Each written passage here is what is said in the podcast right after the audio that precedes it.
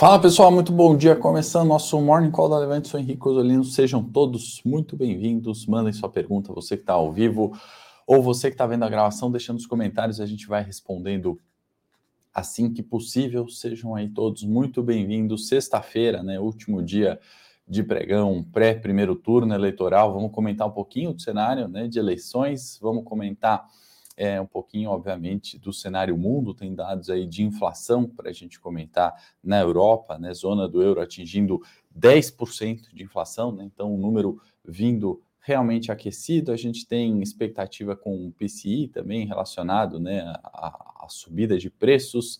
Nos Estados Unidos, 11 da manhã, já fica a agenda para a gente ficar de olho, né, e reforçando esse cenário de juros altos, né, e aí o que fazer obviamente, do ponto de vista de investimentos, né, com as nossas carteiras, quais ativos, quais setores, quanto pesar de renda fixa, quanto pesar de renda variável, é um pouquinho do tema, né, para a gente falar no pré-eleição, no pós-eleição e certamente nos próximos quatro anos, né, independente de quem seja o presidente. Né? Existem aqueles setores vencedores, né, os setores perdedores. Bom dia, Fabiano, Hamilton, ele, Elcino, Klaus, todo mundo que está entrando aí, vamos fazer aquela passagem né, dos mercados. Deixa eu até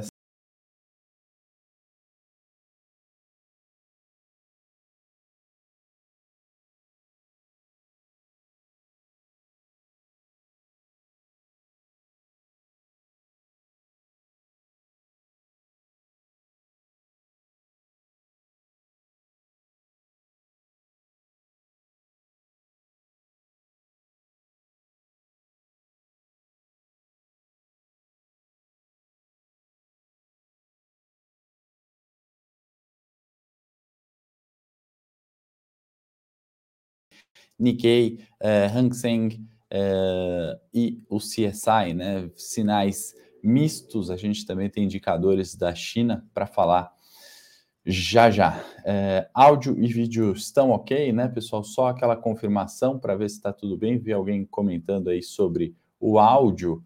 Uh, qualquer coisa me avisem aí, a gente faz a correção, tá? Continuando aqui, né, na nossa tela de Bloomberg, mais do que Acho que o pessoal está sem som, então espera um pouquinho. Vamos só observar aqui. Deixa eu ver uh, as configurações de som.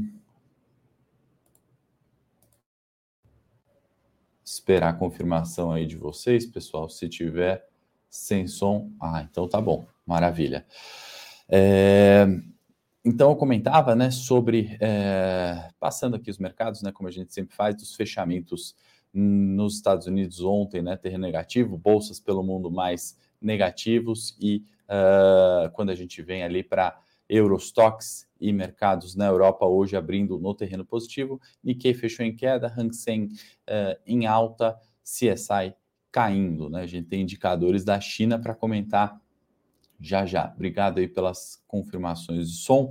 É, Índia subindo juros, né? Hoje a expectativa, né, que o central, que o Banco Central da Índia suba aí em 50 basis points, né, 50 bips, como a gente fala no mercado de renda fixa, ou seja, alta de 0,5. Alguns outros indicadores para a gente olhar, né? O pior uh, momento, né, do MSCI Ásia Pacífico, né? Superamos aqui o pico da pandemia, né, em quedas de 2020, nos aproximamos a quedas de 2011, e aqui só como referência, né, o que caiu o MSCI Ásia Pacífico, né, em 2008. Né? Então tivemos o pior mês da década quando a gente está olhando mercados ali da Ásia Pacífico. Mais um indicador aqui, né, de eh, perdas financeiras, né? E eu acho importante a gente falar, né, sobre isso, né, também não só na renda fixa, na renda variável, enfim, 32 trilhões, né, foram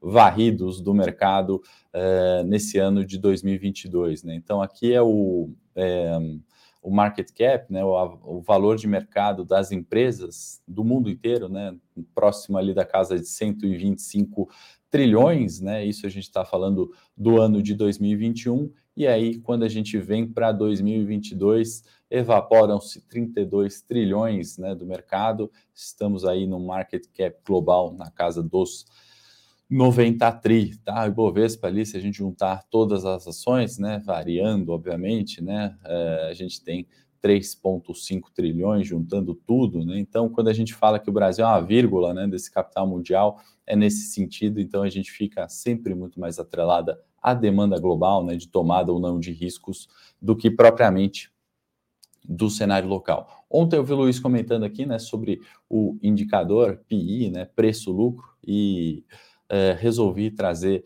esse gráfico aqui mostrando né, que o, o, o indicador né, de preço-lucro é, nesse momento, né, em 13,29, a gente está falando né, de um, de um preço-lucro mais barato, né, ou na casa das bolsas em 2020. Né? A gente está falando uh, de, uh, das ações globais né, negociando já bem abaixo né, da média uh, depois que o Fed começou aquele quantitative easing 1. Né? Então, é, para quem não entendeu, para quem não ficou tão claro, né, o indicador preço-lucro, né, ele pega o preço de mercado das ações né, e divide sobre é, o lucro dessas ações, né? Por que isso, né? A hora que a gente pega o preço de uma ação, né? Vamos supor, uh, pagamos ali uh, 30 reais em Petrobras, e a gente divide pelo lucro da Petrobras, vamos supor que o lucro da Petrobras seja 2, né? Você vai ter um PI de 15, né? Próximo aqui da média uh, das ações globais, né? Que a gente está negociando, tá? Esse não é o PI de Petrobras e também olhar PI de é, petrolífera não é o melhor indicador, né? Mas só um exemplo fictício, vamos colocar ação X aqui a 30 reais, lucro de 2, né? Você vai ter o PI de 15. O que quer dizer isso? Né? Quer dizer que você vai demorar 15 anos para recuperar né, o, o, o, um lucro daquela empresa, o investimento na ação. Né? Então, ele é um indicador que a gente consegue comparar né, ações, por exemplo, do mesmo setor. Né? Se a gente dividir é, olhar o PI dos bancos, né, e a gente olhar, poxa, esse banco aqui tem um PI de 8, é, esse outro banco aqui tem um PI de 10. Né? Teoricamente, o PI de 8 é melhor que o de 10, você leva menos tempo para recuperar o capital. Né? Então, esse indicador aqui né, das ações globais está mostrando né, que além de estarmos né, próximo dos pontos de pandemia, né, que são é, historicamente baixos, né, se a gente comparar aqui é, 12 né, da pandemia é, com a média histórica de 15, né, é um PI baixo e aí o mercado toma risco, entende que vale comprar as ações, que o, o, o prazo é, na média está ok, né, e aí tem uma alta da ação. Então aqui é um indicador né, que contrasta um pouco com esse viés negativo. Né? Se por um lado a gente tem é, a perda ali né, nos valores de mercado, o prazo, né, desde que o lucro seja mantido, é, ele diminui né, na recuperação das, é, do seu investimento. Né? O que vale olhar nesse indicador, né? não é só a parte de cima né, do, do é, vale olhar também o lucro das empresas, né? O lucro das empresas, se se mantiver, né? Por isso que lembra que na temporada de balanço a gente falou que é tão importante é, olhar é, a parte de é, como as empresas estão gerenciando custos, né? Tudo bem se por um lado não tiver expansão econômica, né, a recessão vem, etc. Mas como as empresas estão lidando com inflações, é, inflação, gastos com funcionário, é, investimentos, né? Se as empresas gerenciarem bem os custos, né, e os lucros forem mantidos, a gente está falando de preços mais baratos e aí, consequentemente, o indicador preço-lucro mais barato, tornando mais atrativo o investimento, tá? Então, vamos, né, dar esse uh, próximo uh, passo, né, e, e, e, aprofundar um pouco, né, para a gente não ficar naquele viés, né, ah, pânico dos mercados, está tudo caindo, e aí, né, por que que os mercados despontaram aqui no pós-pandemia, ou nem no pós-pandemia, né, depois do, do fundo de março, né, uh, parte se explica, né, pelo indicador PI. É claro que não é uma fórmula mágica ali, ah, então tá barato, vamos comprar, não, né? Obviamente pode sim ficar mais barato, mas vale a gente se aprofundar uh, e o PI é uma forma muito fácil é, de se fazer isso. Né? Aqui eu estou trazendo o VIX, né? Para quem não conhece o índice VIX, ele é conhecido como o índice do medo. Né? O índice do medo porque ele mede volatilidade né, de opções sobre ações nos Estados Unidos. E aí a gente entende que quanto maior a volatilidade, a variação das opções sobre ações, né, maior uh, a cautela dos mercados, né? Se a gente olhar aqui, por exemplo, 2020, né, tá um ótimo exemplo sempre, né, de ele torceu todos os gráficos aqui, mas dá para a gente olhar uh, estressando essa análise, né? O medo, a incerteza era muito grande, o VIX disparou, né? Uh, e aí a gente vê VIX voltando para a média e de novo, né, inclinando, né, e disparando uh, bastante. Eu quero dar um zoom aqui nos meses de julho e agosto e setembro, né? Olha só, né? Depois de um declínio, né? Até o mês de agosto, de agosto até setembro, né? A gente está falando aí de pouco mais de é, 30 pregões, né? O índice VIX sobe mais de 50%, né? Foi dos 20 ali, é, ultrapassando os 30. Né? Isso é bastante é, difícil, né, do ponto de vista de tomada de risco ou de direção, né? É uma variação muito grande em pouco tempo, né? A gente vai falar do índice Bovespa mais em detalhes no final do morning, como sempre, mas se a gente pegar o mesmo período, né, de, de comecinho de agosto, né, do 15 de agosto até agora, a gente está falando de uma grande variação, né, das ações e sem direção, né? Isso aqui é um movimento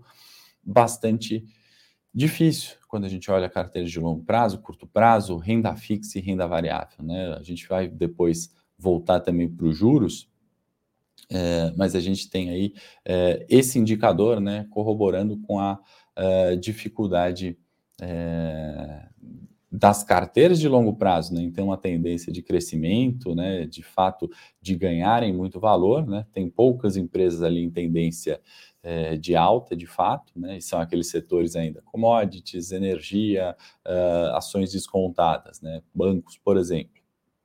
Outros, uma ampla variação e sem uh, uh, tendência definida de movimento, tá? Eu queria ter passado também sobre as commodities no comecinho, né, quando a gente estava passando os índices, só para contextualizar, né, commodities de energia, né, altas aqui, né, se a gente pegar petróleo, eh, WTI subindo agora, né, apenas 8 no ano, falo apenas porque a gente chegou, né, a ter 140 a cotação, estamos nos 80, é, o Brent subindo 14, um pouco mais, e o gás, né, grande destaque aqui, subindo 122%, né? Algo que a gente tem que ter no radar, né? nesse cenário de eleição, não é só eleição, pessoal, de novo, né? A gente mostrou o market cap é, das bolsas, né, pelo mundo, né, onde estava aqui, que perderam 32 trilhões, né? A gente está falando de 125 tri em 2021, né? E agora a gente foi para casa dos 91 tri. Né? O Brasil ele é uma vírgula nesse capital total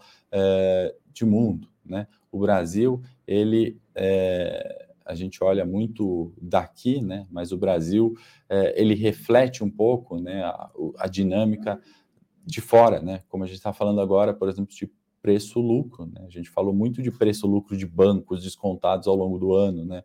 No Morning Técnico a gente aborda a questão de tendência de alta do Itaú com grande volatilidade, muito em base do é, preço-lucro, uma análise rápida né, e simples é, de se fazer. Né? E aí, quando a gente tem um problema que é num cenário pós-pandemia, onde as cadeias globais ainda estão todas bagunçadas, né? E a gente vem com um problema de energia, né? E aí a questão é, que está em voga certamente é o é, é o é o Nord Stream, né, aquele gasoduto que leva, perdão, é, o gás da Rússia até a Europa, né, a gente vai ter é, maiores custos na população. Né? Não é só a gente aqui que sofre muito com, com é, gasto de energia na cesta nossa de, de consumo. Né? Europa também, acabou de sair o indicador CPI na zona do euro, 10%. Né? Inclusive, eu quero compartilhar esse link aqui do vídeo que a gente fez ontem é, lá no canal, falando sobre esse vazamento. Né? Pouco se comentou é, dos ataques ao Nord Stream. Né? Foram mísseis disparados, né? que eu começo o vídeo É, não se preocupem, o vídeo está travando um pouquinho ali, mas o importante não é ver minha cara, é ouvir o conteúdo, né? O, o, o conteúdo do vídeo tá, é, o som está funcionando, onde a gente está mostrando aqui uma imagem da Bloomberg falando justamente sobre isso aqui é gás vazando desse gasoduto. Né? Tiveram ali alguns disparos, né? a OTAN falou que foi uma sabotagem, a Rússia comentou é, que foi um ataque terrorista, então não se sabe o lado. Né? nesse vídeo que eu vou compartilhar o link com vocês, a gente está falando é, sobre, é, sobre a importância disso, né? e sobre a importância que essa questão geopolítica vai é, levar para os mercados no dia 2, aliás, na segunda-feira, nos próximos dias até o segundo turno e nos próximos quatro anos, cinco anos. Né? Estamos ali vivendo um problema estrutural, né? não é algo é, de curto prazo. Tá? Então fica meu convite para você assistir esse vídeo, tá? E esse vídeo faz parte né, dessa, desses últimos vídeos que eu tenho falado sobre a volatilidade de eleição, que é a maior nesse ano, desde 98, mas não é só pela eleição, não só, só pelos riscos é, que, ao meu ver, já são conhecidos dos, dos, candidatos, seja Bolsonaro, seja Lula, que são aqueles que estão é, liderando as pesquisas. Né? Então, fica o convite, a gente mostra muitos é, gráficos, fundamenta ali a nossa análise, né? contextualiza esse problema e tenta dar algumas soluções, né? Obviamente, longe de ser o dono da verdade, mas colocar isso em um, uh, em um numa mesma linha do tempo ali para a gente olhar uh, quais setores né, do Ibovespa que podem subir. Né? Eu fiz uma comparação, né? a gente fez um último vídeo da guerra, né? o que não te contaram sobre a guerra, e eu acho que a gente foi muito assertivo e correto também na, na análise ali uh, do Ibovespa né? E a gente tenta fazer isso da mesma forma agora com esse vídeo, óbvio, é, tentando né, trazer premissas e, e, e considerações daquilo que a eleição por si só não tem capacidade de mudar uma tendência do Ibovespa. Né? A gente não vai ter um cenário de alta no Ibovespa é, se o cenário do mundo né, for de crise. A gente pode ter um cenário relativo melhor. Um pouco disso a gente fala no vídeo também. E o contrário também é verdadeiro. Né? Obviamente, a gente não pode, não, se o mundo entrar aí num, num viés muito positivo, né? Eu acho que independente ali do presidente, a gente vai é, como, né? Fornecedor de commodities, petróleo, minério, commodities agrícolas, né? Uh, sendo esse celeiro, né, do mundo, né? Característica muitas vezes de países emergentes, né? Uh, a gente acaba também nos beneficiando, né? Porque aí fica mais fácil no lado fiscal, fica mais lado mais fácil no lado da inflação. Bom dia, Ricardo Larson de Birmingham, é, Reino Unido. Inclusive, é, alguns dados positivos ali no Reino Unido, né, contrastando com dados de CPI na zona do euro que atingiram uma emblemática marca de 10. Isso vai reforçar subida de juros, né, a marca da zona do euro, né, para a meta de inflação é 2, como a gente sempre fala aqui, é, ou seja, reforça a subida de juros, né, a gente já está falando aí de 125 basis points, né, no, na zona do euro, ou seja, 1,25 de subida de juros, meta de inflação está muito longe de ser atingida, tá certo? 2% reforça a subida de juros. Na China, né, o que contrasta traz um pouquinho mais de volatilidade e incerteza é, para o dia de hoje, né, foram os dados de PMI, é, índices de gerência de compra, Purchase Manager Index, que a gente sempre fala aqui, gosta de olhar bastante, né? O oficial veio acima de 50, mostrando crescimento, né?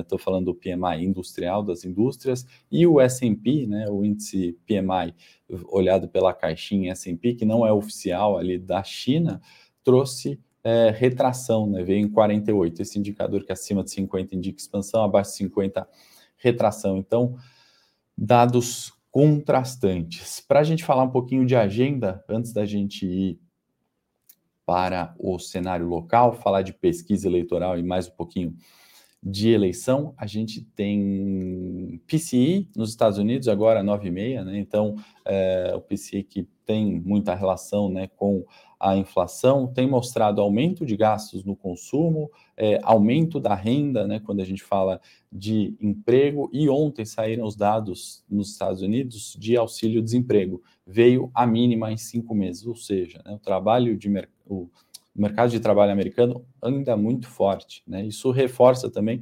subida de juros, né, por que a gente está falando tanto nisso, né, para a gente todo dia aqui no Morning Call, né, tentar ler o mercado né, nessa ótica top-down, né, tentar selecionar depois os setores e as ações que vão se beneficiar, é, tendo muito claro né, e, e, isento de viés, né, seja político, econômico, otimismo, pessimismo, né, falo em alguns vídeos também é, do, do, da série do curto prazo não funciona, né? Nosso comportamento, né? Economia é uma ciência humana porque tem reações de players de mercado, né? Tem o meu comportamento enquanto analista, tem o comportamento do gestor do fundo, tem o comportamento do investidor, né? São players tomando decisões com base nesses dados. Se a gente olhar esses dados de forma isenta, né? E é um pouco, obrigado aí, Ricardo, pelo elogio, né? Eu acho que o trabalho do analista né, tem que ser isenção de informação, né? A gente tem que performar carteira, ganhar dinheiro no final das contas, né? Uh, é, guardar as opiniões pessoais para o dia de uma votação.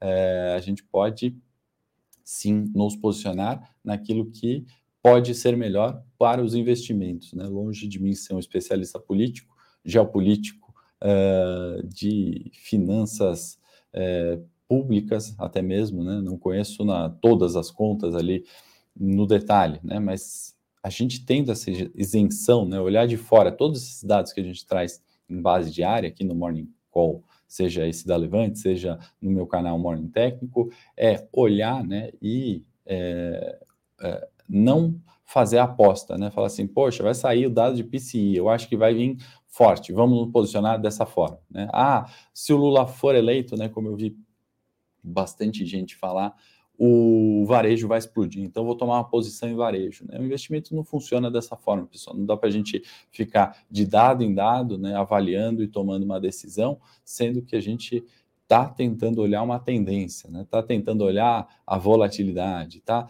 tentando avaliar né, é, as decisões dos bancos centrais, né, se são corretas ou erradas. Né? E dessa forma, né, não quer dizer que a gente vai acertar sempre, né? Pelo contrário, mas isso vai aumentar a chance de acerto, né? Se você, a cada indicador, a cada eleição, a cada quatro anos, for tomar uma posição, né? Eu não vi ninguém ter sucesso, né? No mercado financeiro, né? Ouvindo, lendo histórias passadas durante meu tempo aqui também, é, no, no olhando Ibovespa, né, nunca vi alguém tendo sucesso sem avaliar né, de forma isenta e não tomar decisões né, a cada momento, a cada agenda do dia, a cada indicador econômico que sair. A gente tem que olhar de uma certa forma é, com distanciamento, tá? É, o Jansen está perguntando né, se eu acredito numa melhora dos preços de Vale a 80 nesse ano. Né? 80 a gente está falando ainda de uma alta bastante significativa, né, Jansen, para Vale. Eu acredito que Vale está barata historicamente, né? É, a gente teve um choque de China entrando com o lockdown, a gente vai falar um pouquinho quando a gente voltar para o gráfico do Ibovespa sobre isso, né? Isso certamente afetou os preços. Né? A gente tem um mundo, um cenário de recessão, né? Se a gente voltar ali é, para o gráfico, né? Colocar as bolsas do mundo, né? A gente está vendo aqui, né, no year to date, né, ou seja, nesse ano, as bolsas caindo dois dígitos, o Ibovespa ainda se mantendo em 2% de alta, Europa, né, com quedas aí de 20, 25%, Nikkei, Hansen, etc, né, caindo. O que quer dizer, isso, né? Um menor é, consumo, né, também é, do minério, né? Um mercado com cautela e a gente está à mercê, né, no caso de Vale especificamente, desse é, cenário. Tá? Para a gente falar de ontem, né, mais curto prazo um pouquinho, antes deixa eu só concluir a agenda, né, PCI 9,6 nos Estados Unidos, sentimento do consumidor 11 horas é, que tem indicado, né, são projeções de melhora, e duas horas da tarde, né, um indicador que é pouco olhado, que é o Baker Hughes, são as plataformas, né, poços de petróleo ativo, acho interessante fazer esse acompanhamento, na, nada que vá mudar a direção, volatilidade dos mercados às duas horas da tarde, mas fazer um acompanhamento histórico também, não só dos estoques de petróleo, né, que costumam sair na quarta-feira.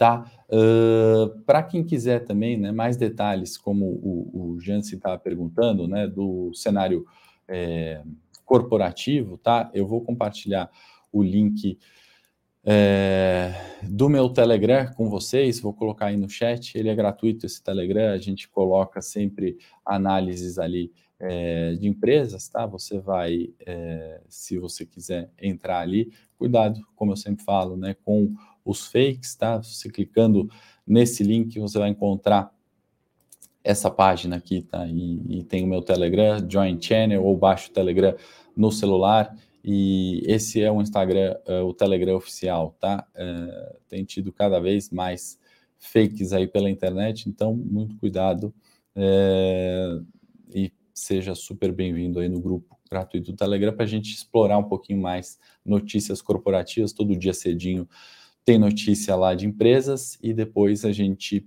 também faz sempre algum comentário sobre juros, sobre algum indicador relevante da semana, né? Enfim, e outros conteúdo você vai encontrar por lá. Bom, cenário eleitoral ontem, né, pessoal? O que aconteceu, né? Que quiseram também atribuir as quedas do Ibovespa, e vocês já sabem minha opinião aqui, também longe de ser o dono da verdade, só colocando, né, para mim a queda do Ibovespa não é em relação à pesquisa, não é em relação à eleição, é nessa dinâmica global. Quem for assistir o vídeo uh, do canal ali, falando do vazamento e da sabotagem do gasoduto Nord Stream, vai entender um pouco melhor do que eu estou falando. Algo que é pouco veiculado na mídia. Eu não li isso no, no Valor, né? não li é, muito sobre isso em, em outros canais, tá? Então, por isso, resolvi fazer esse vídeo, porque de eleição, né, a gente quase saturou os temas, né? Não tem grandes novidades, tá? Inclusive, o debate de ontem, né?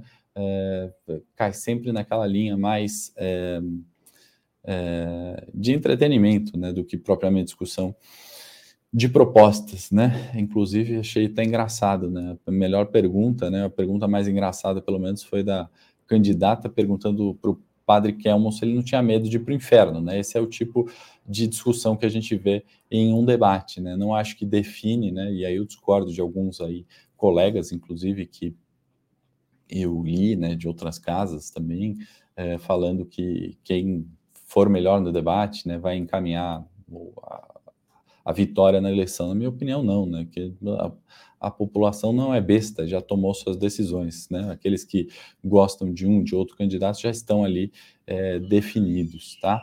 É, e aí, ontem saiu pesquisa, né? De novo, né? Pesquisas divergentes. Né? A gente tem uma da Modal Mais indicando Bolsonaro com 50% no primeiro turno, Lula com 39,7%.